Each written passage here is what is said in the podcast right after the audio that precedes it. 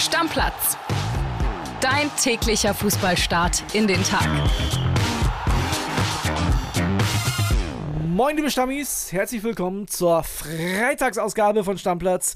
Ich bin André Albers und bei mir ist the one and only Kilian Gaffrey. Dieser Einstieg hat mir gefallen. Freitagsepisode ja, hat mir gefallen. Freitagabend. Früher beim SCV Vosslab, Kai Kruse, Stadionsprecher und äh, Vorstandsmitglied hat es immer gesagt. Freitagabend. Ich habe noch was Besseres. Bei den Füchsen Berlin spielte ein Mann namens Frederik Pedersen. Frederik? da muss ich jetzt schon lachen. Da hat der Stadionsprecher und da habe ich mich so beäppelt, wenn ich mit meinem besten Kumpel mal beim Spiel zugucken war. Fred, Fred, Frederik Petersen hat er gerufen. Fred, Fred, Frederik. So, aber auch so gut. Frederik, Frederik, Frederik. Das war brutal. Okay, ich würde sagen, es ist ein Hallensprecher bei den Füchsen, aber egal, wir wollen über Fußball reden und da gibt es nur Stadionsprecher. Wir fangen an mit Eintracht Frankfurt. Die Eintracht musste nach Schottland, nach Aberdeen und hat da verloren und die Niederlage auch noch teuer bezahlt. Erst Dina im Bimbe sah nicht gut aus, nach neun Minuten verletzt runter und dann auch noch zur Halbzeit Trapp mit Rücken. Ja, in einem Spiel, was bedeutungslos war, natürlich sehr, sehr bitter bedeutungslos, so sehe ich es nicht, weil du hättest schon ein bisschen Schwung mitnehmen können aus dieser Partie.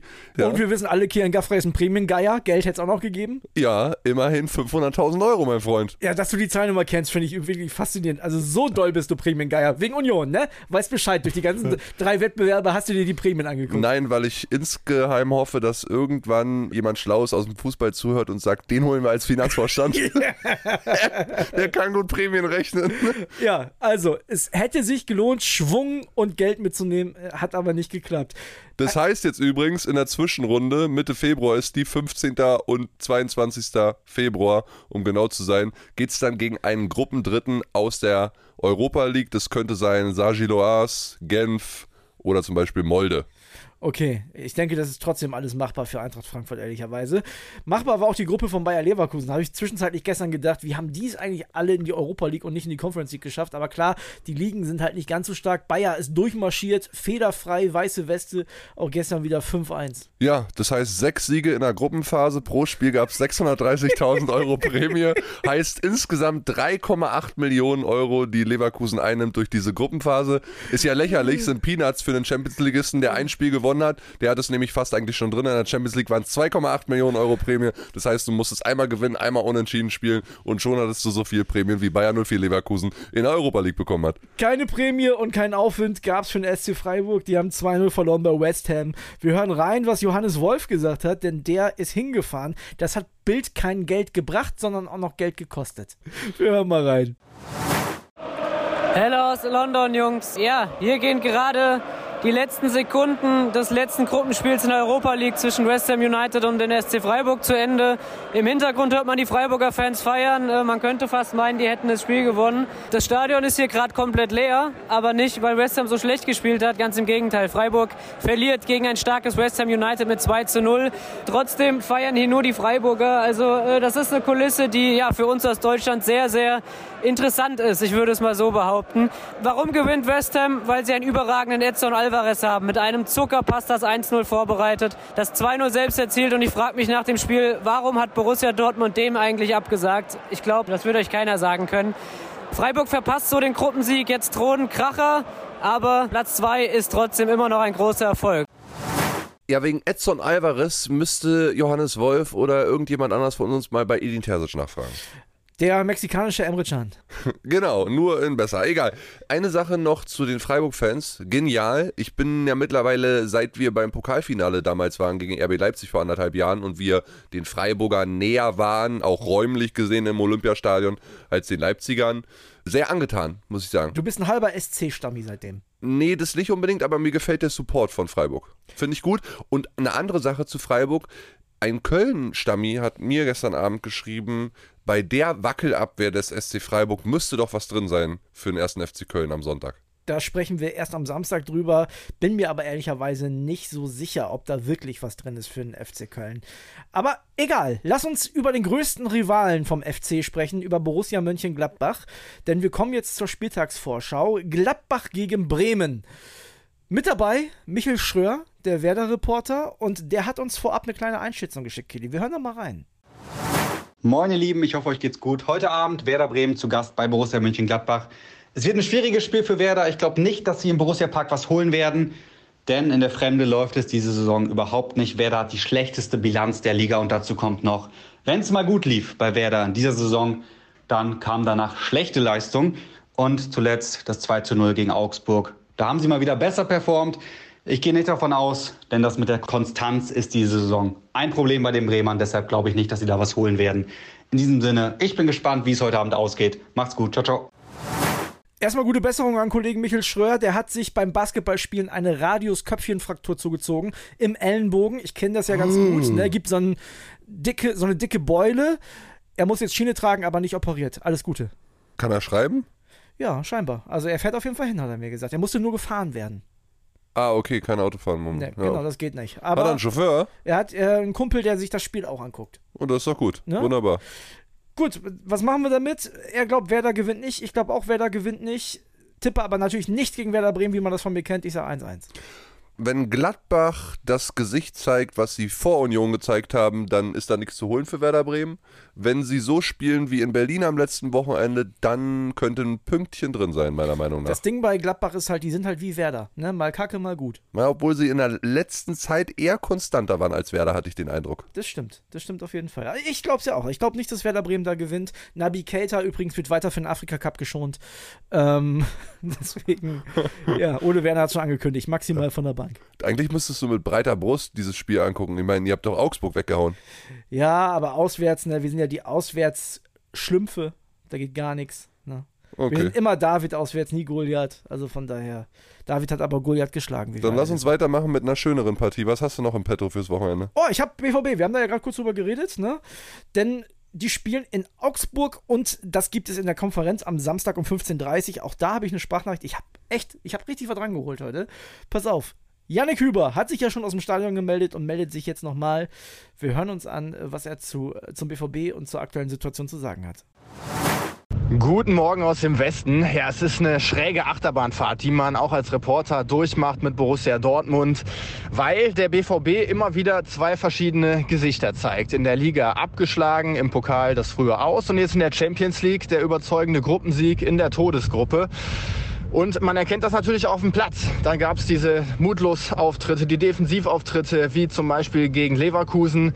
Dann die furiosen Auftritte, wie jetzt beim 1 zu 1 gegen Paris. Und äh, ja, das erkennt man auch an der, an der Stimmungslage im Allgemeinen. Trainer Edin Terzic, ja, der ist schon sehr angeschlagen nach Niederlagen, wirkt dann deutlich euphorischer nach den Siegen oder jetzt nach dem 1 zu 1. Und ja, darauf wird es jetzt auch ankommen. Wir stehen vor einem wichtigen Spiel in Augsburg. Da hat der BVB in der Vergangenheit immer mal wieder gerne einen kleinen Patzer rausgehauen. Und äh, das, was die Fans erwarten, das ist natürlich das, was der BVB jetzt gegen Paris gezeigt hat. Mutig auftreten. Sebastian Kehl hat es gesagt, Mut ist der Weg. Julian Brandt hat es gesagt, ich spiele lieber aktiv als passiv.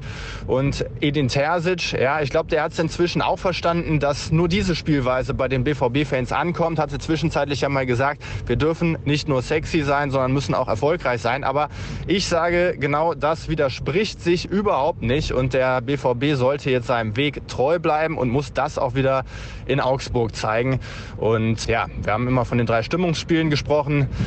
Die Stimmung ist jetzt wieder ein bisschen gehoben. Wenn Sie das bestätigen, wird das vielleicht auch für den Winter so bleiben. Wir haben immer noch ein paar Verletzungsfälle. Darauf wird es ankommen in Augsburg. Und dann müssen wir auch noch mal kurz sprechen über die Gottesgrätsche von Niklas Süle. Ich habe sie immer noch im Kopf und das ist ja sicherlich auch so ein Symbolbild für den BVB, das gerade so ein bisschen Strahlkraft verkörpert. Das ist genau das, was die Fans wollen. Und äh, es gab viele lustige Sprüche im Netz. Der beste oder am besten hat mir gefallen auf dem Schulhof. Da wollen heute alle Niklas Süle sein. Und deswegen frage ich euch mal in Berlin, André, war das bei euch auch so auf dem Stammplatz Schulhof? Wolltet auch ihr heute Niklas Süle sein? Ja, lieber Yannick, ich wollte Niklas Süle sein. Ich habe Kili hier fast umgegrätscht auf dem Weg ins Studio. Kili kann sich das nicht so vorstellen, denn im Gegensatz zu mir kann er sich null vorstellen, sich für Niklas Süle zu erlernen. Der war gut. Der war gut. Du hast mich nur nicht erwischt mit deiner Grätsche, weil ich war zu schnell für Du dich. bist einfach zu schnell und hast eine unfassbare Sprungkraft, denn wie jeder Stammi weiß, bist du ein fantastischer Athlet. Ich bin so hochgesprungen wie Cristiano Ronaldo damals. Ja, und hast auch Sü gerufen. Ja, Aber genau. ernst wollen wir bleiben beim BVB. Zeigen die jetzt mal ihr Champions League-Gesicht in der Bundesliga? Ja, ich glaube schon. Also Augsburg jetzt mit dem ersten Dämpfer und wir wissen alle, das ist keine Übermannschaft. Die sind momentan so ein bisschen auf der Euphoriewelle geschwommen. Ich glaube, der BVB, der kann dranbleiben und die schaffen das auch. Ich erwarte da einen Sieg, ganz Ja. klar. Und ich erwarte da auch, dass sie dieses Gesicht mitgenommen haben aus der Champions League, weil das hat mir echt gut gefallen. Klar, Augsburg ist eine ganz andere Mannschaft als Paris. Die wollen nicht mitspielen, die wollen eher zerstören. Aber da gilt es dann halt jetzt auch mal Lösungen zu finden und da erwarte ich schon Besserungen gegenüber den Spielen der letzten Wochen in der Bundesliga. Übrigens, eine News habe ich noch für dich und alle BVB-Fans da draußen. Geht um einen vielversprechenden Nachwuchsspieler der letzten Jahre, nämlich Julian Reikhoff, 18 Jahre alt, U19-Spieler, hat eigentlich selber so ein bisschen erwartet, dass er den Sprung zu den Profis schon ein bisschen eher schafft. Ajax soll jetzt dran sein, wollen ihn zurückholen, von da kam er nämlich damals zum BVB. 63 Tore in 79 Spielen in den U-Mannschaften, aber die BVB-Bosse denken, er ist noch nicht so weit. Ich glaube, es scheitert auch ein bisschen an der Körpergröße, Mittelstürmer 1,83 nur groß, so ähnliche Mokoko-Maße. Von daher, da wird es erstmal nicht reichen. Deswegen stellt euch da auf einen Abschied ein. Kili, ich würde sagen, wir machen den Rest des Samstages ein bisschen kürzer, weil das ist jetzt wirklich nicht vergnügungssteuerpflichtig, wenn man nicht Fan von einem der Vereine ist, so wie du. Also es gibt Mainz gegen Heidenheim. Das ist sicherlich ein wichtiges Spiel für die Mainzer, aber jetzt auch kein Highlight der Konferenz. Es gibt Darmstadt gegen Wolfsburg. Auch das ist wichtig, sowohl für Darmstadt als auch für Nico Kovac. Aber auch da springt man jetzt nicht in die Luft und es gibt Bochum Union. VfL-Stammis werden sagen, ganz wichtige Partie. Du wirst sagen, wichtige Partie. Aber auch da freut man sich jetzt nicht unbedingt darauf, wenn man ein neutraler Fußballfan ist. Mir ist jetzt nur wichtig, wie du tippst. Ich sag, Mainz schlägt Heidenheim. Ich sag, Darmstadt holt einen Punkt gegen Wolfsburg.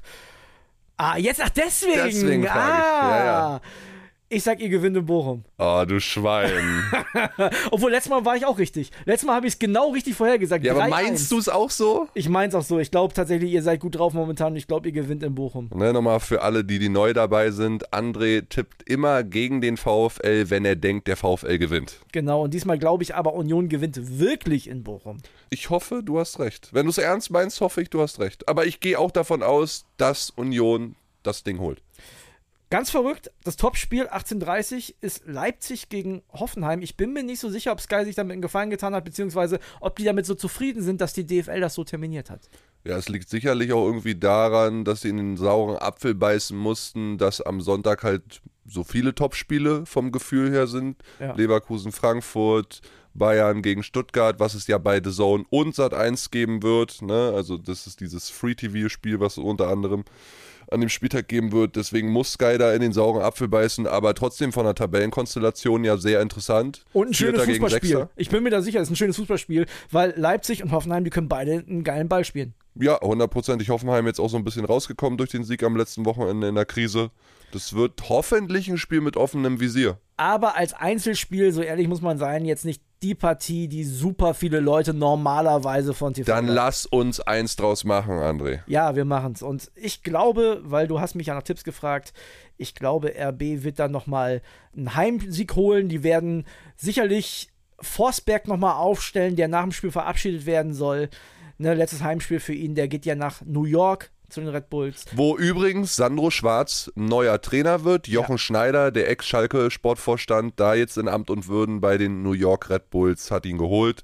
Geht dort quasi im neuen Jahr los, denn die Saison in der MLS in Amerika geht ja immer übers Kalenderjahr. Also Sandro Schwarz und Emil Forsberg gegen Lionel Messi. Und übrigens, RB Leipzig wird natürlich gewinnen wollen, weil sie ja am Sonntag da die Chance haben, von der Couch aus bis auf Platz 3 zu springen, sollte der VfB Stuttgart verlieren bei Bayern München. Oder Bayern München verliert, dann werden sie Vierter, aber punktgleich mit Bayern München. Ich wünsche uns allen ein spannendes Fußballwochenende. Wir hören uns morgen wieder mit einer Sonderfolge, die ein bisschen zweigeteilt ist. Zum einen reden wir über Bundesliga-Marktwerte und über ein wirklich sehr, sehr schönes Weihnachtsgeschenk, was wir euch ans Herz legen wollen. Also, Deckel drauf. Viel Spaß dabei, Küsschen und ein schönes Wochenende. Stammplatz. Dein täglicher Fußballstart in den Tag.